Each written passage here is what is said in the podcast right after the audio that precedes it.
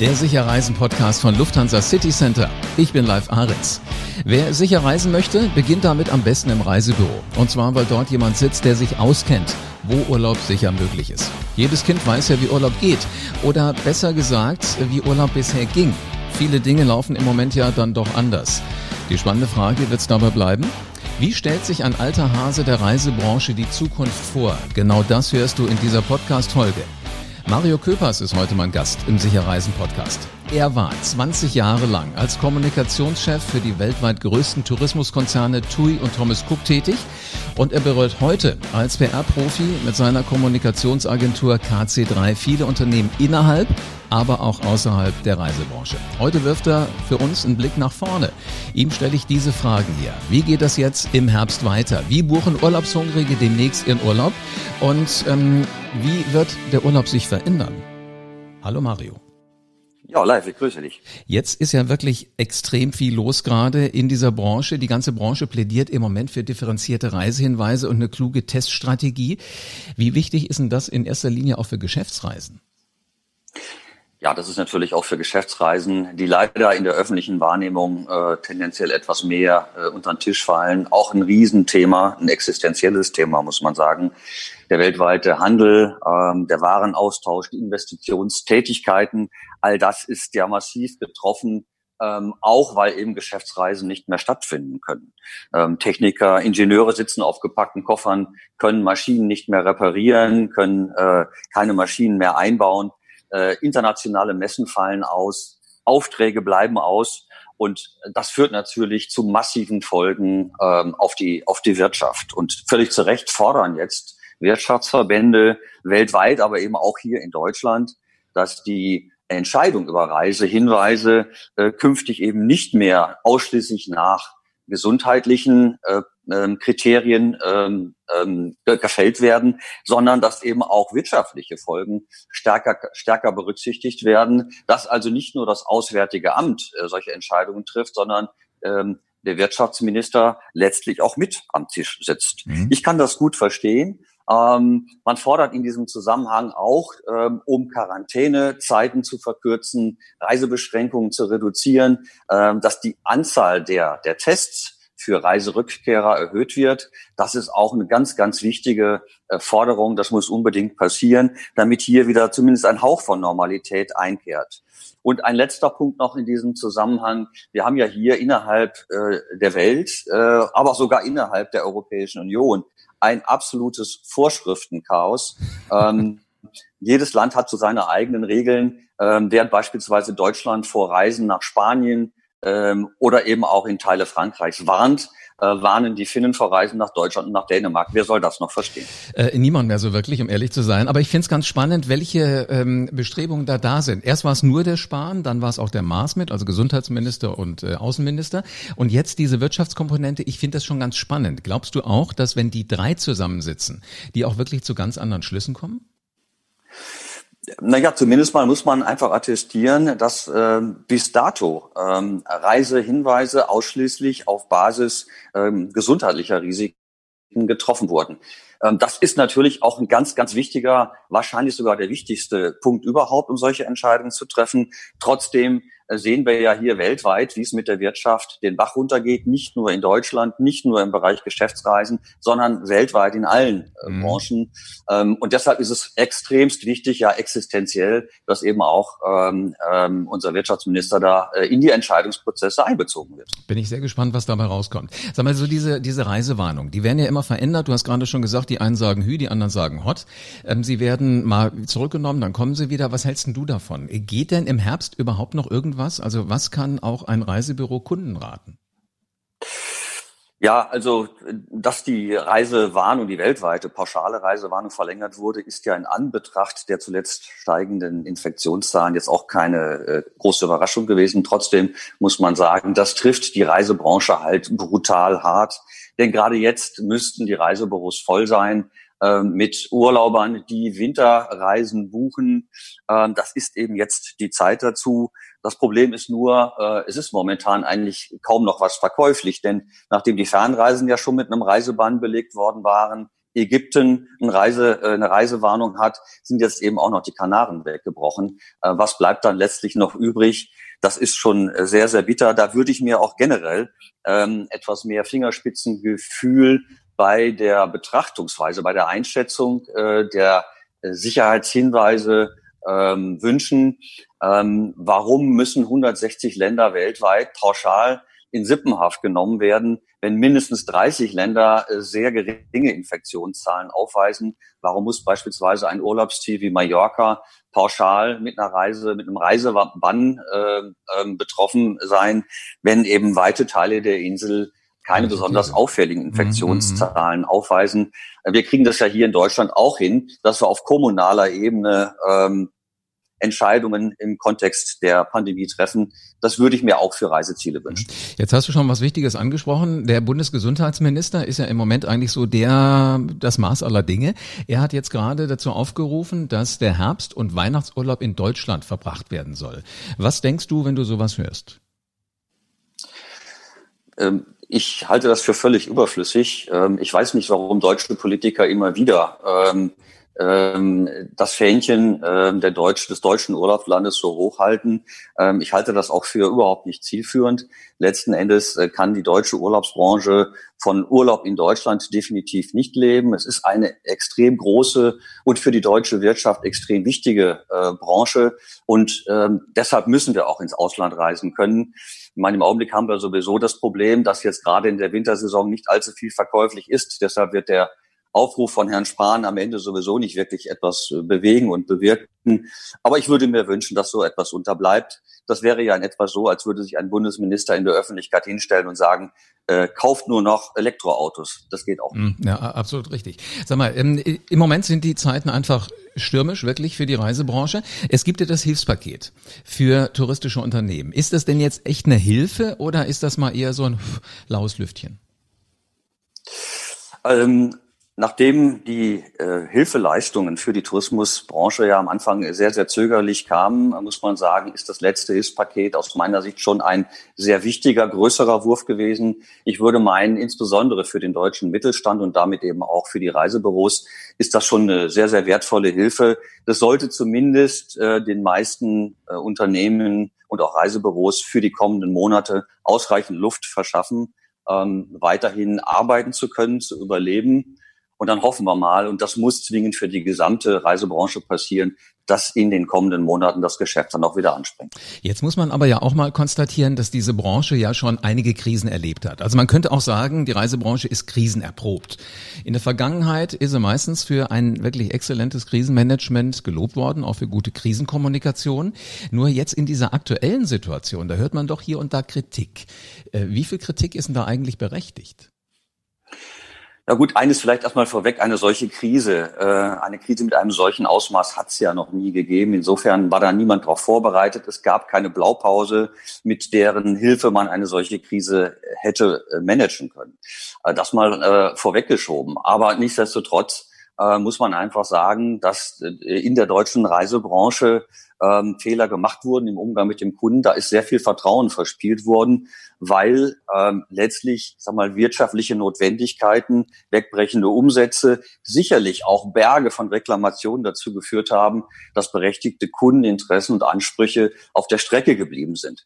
Da hätte ich mir auch mehr Empathie gewünscht im Umgang mit den Kunden. Ähm, und ich hoffe und glaube auch daran, dass in den kommenden Wochen und Monaten daran wieder gearbeitet wird, denn die Branche braucht natürlich zufriedene äh, Kunden, zu denen man ein gutes und vertrauensvolles Verhältnis hat. Absolut, die vor allen Dingen nach Hause kommen und begeistert sind von dem, was sie da erlebt haben und das anderen erzählen. Das ist ja eigentlich das, was nach dem Urlaub passieren soll.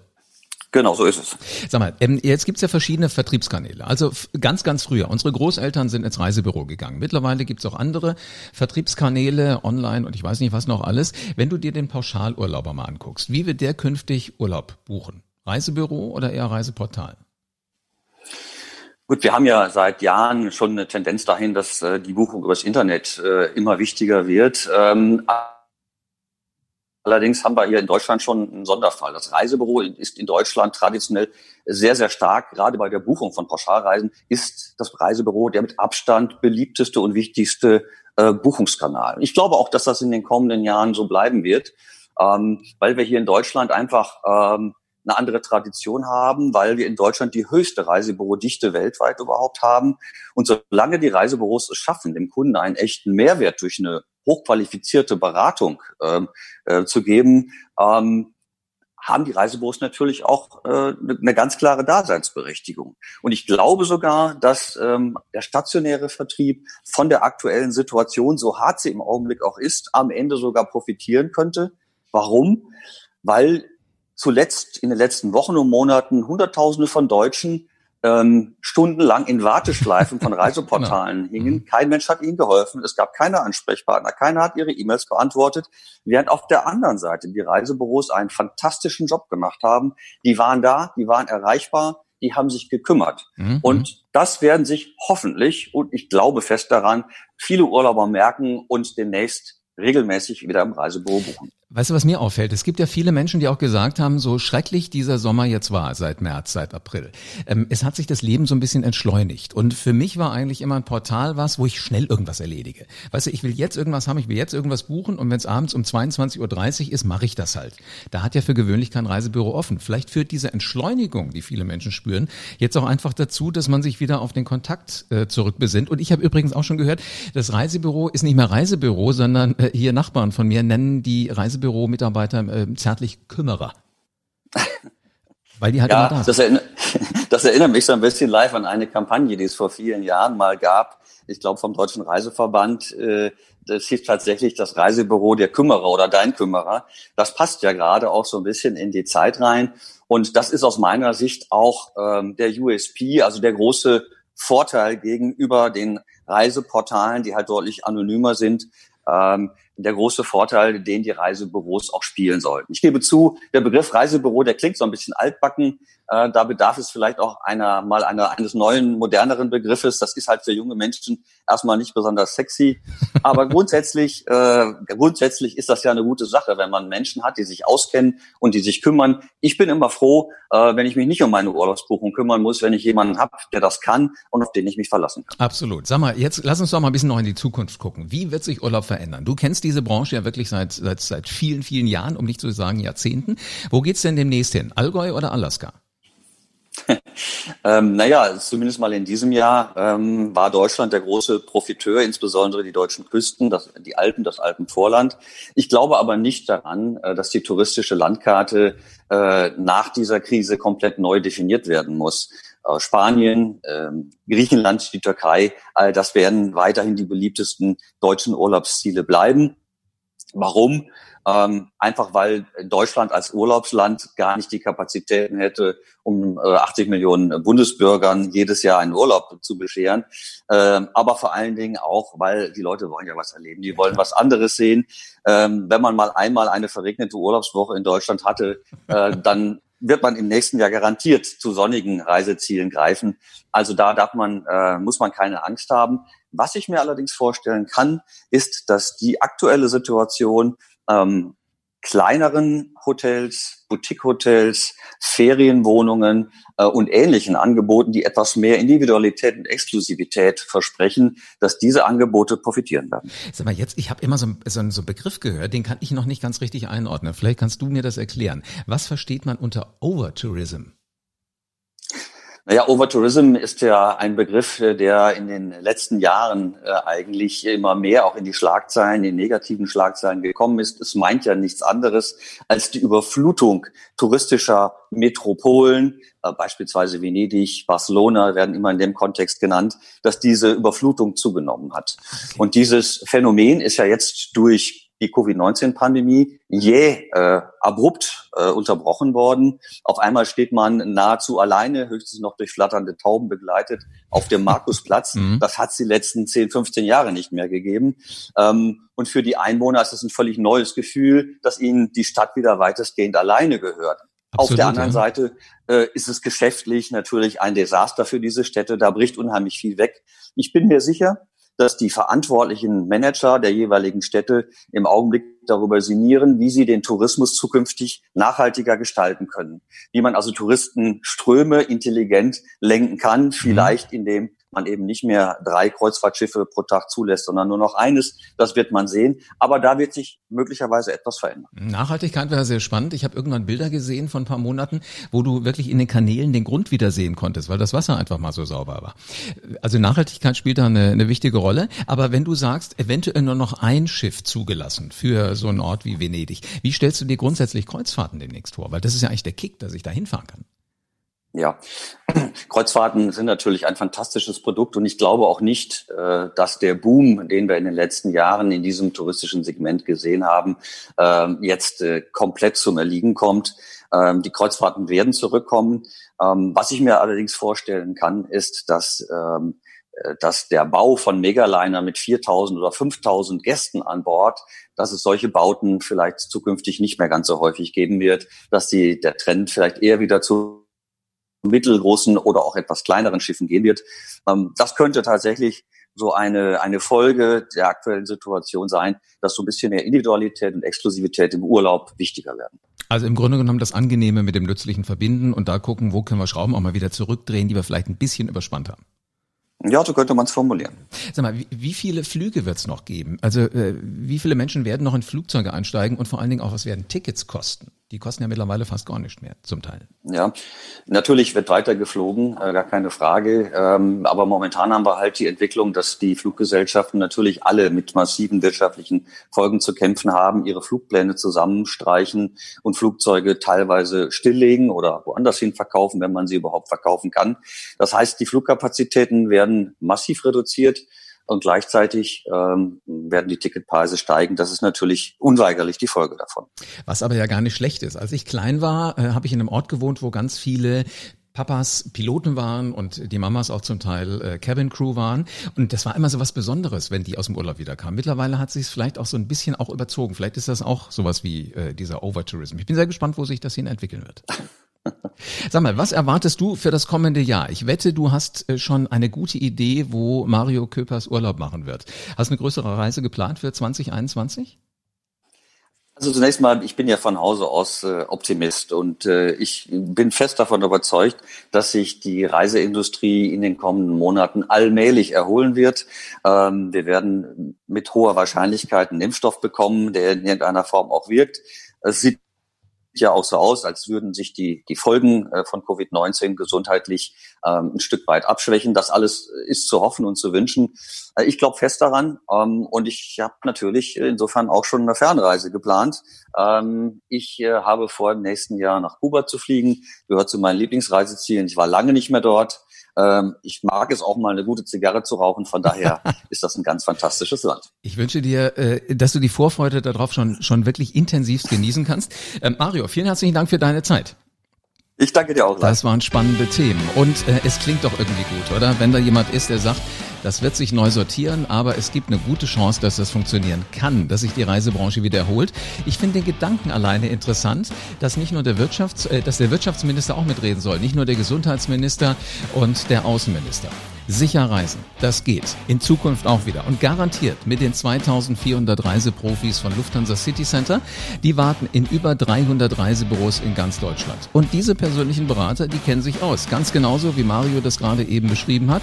Und sie kümmern sich um all deine Reisewünsche. Also kurz gesagt, du bekommst den rundum sorglos Service von echten Reiseprofis. Damit du für deine nächste Reise auf dem Laufenden bleibst, abonniere diesen Podcast am besten jetzt und lass gerne eine 5-Sterne-Bewertung da. Und dann bleibt mir nur noch zu sagen, wir hören uns wieder in der nächsten Folge vom Sicher Reisen Podcast.